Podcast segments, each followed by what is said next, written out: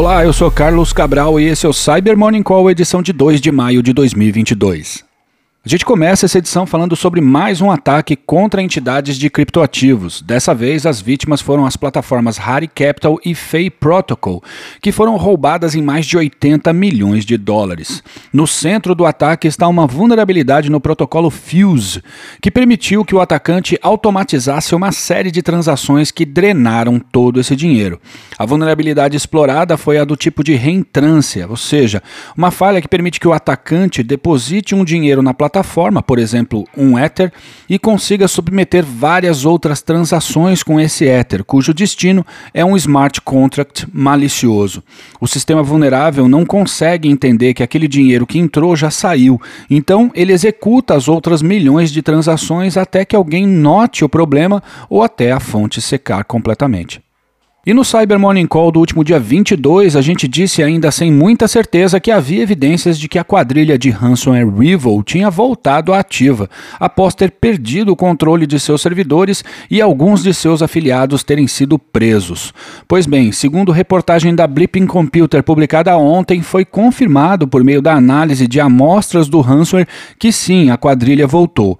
As amostras indicam que o ransomware usado nos ataques recentes foi compilado a partir do código original da ameaça.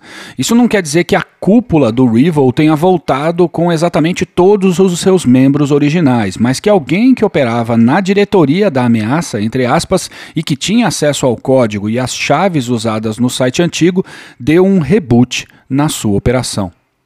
E a Europol lançou recentemente um relatório com um panorama sobre a adoção de tecnologias de deepfake em operações ilegais, as quais vão desde o seu uso no roubo de identidade até em extensas campanhas de desinformação, como parte de operações de guerra de informação. Destaque para o uso da tecnologia em fraudes documentais ou em fraudes financeiras. Vale a leitura.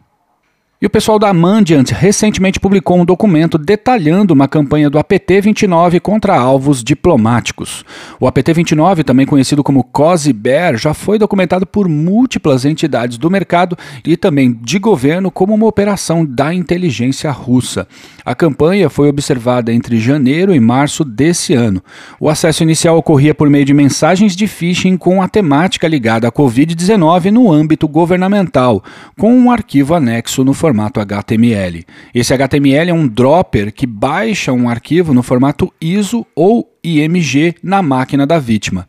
Ao abrir o ISO ou o IMG, a vítima se depara com um arquivo no formato LNK que ativa e instala os outros componentes da ameaça, dentre eles beacons do Cobalt Strike. Destaque para o abuso do Trello na comunicação para comando e controle.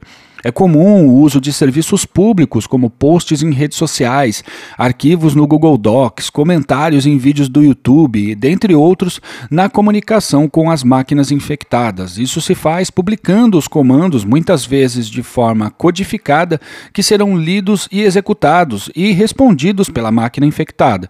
A vantagem para o atacante em fazer isso é a de que os detalhes de sua infra permanecem ocultos para quem somente analisa o malware.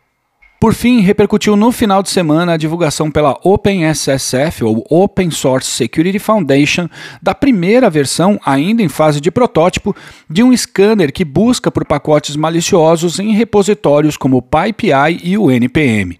Nessas mais de 60 edições do Cyber Morning Call, a gente já falou várias vezes sobre ataques em que criminosos depositam código malicioso nessas plataformas e usam as mais variadas técnicas para fazer com que esse código chegue até as máquinas das vítimas. O que essa nova iniciativa da OpenSSF chamada Package Analysis visa é identificar esses pacotes maliciosos para que os representantes dos repositórios possam removê-los antes que eles causem algum estrago. Em um mês já foram descobertos 200 pacotes nessas condições. O Package Analysis faz isso checando quais arquivos os pacotes acessam, com quais endereços eles se conectam e quais comandos executam, e também analisam as mudanças nos pacotes ao longo do tempo, para identificar pacotes de uso benigno que, por exemplo, foram sequestrados e passaram a se comportar de forma maliciosa. O projeto é colaborativo, de modo que se você quiser apoiar o OpenSSF no Package Analysis, basta entrar em contato com a fundação. Link aqui na descrição. E é isso por hoje. Obrigado por ouvirem o Cyber Morning Call e tenham um bom dia. Você ouviu o Cyber Morning Call, o podcast de cibersegurança da Tempest.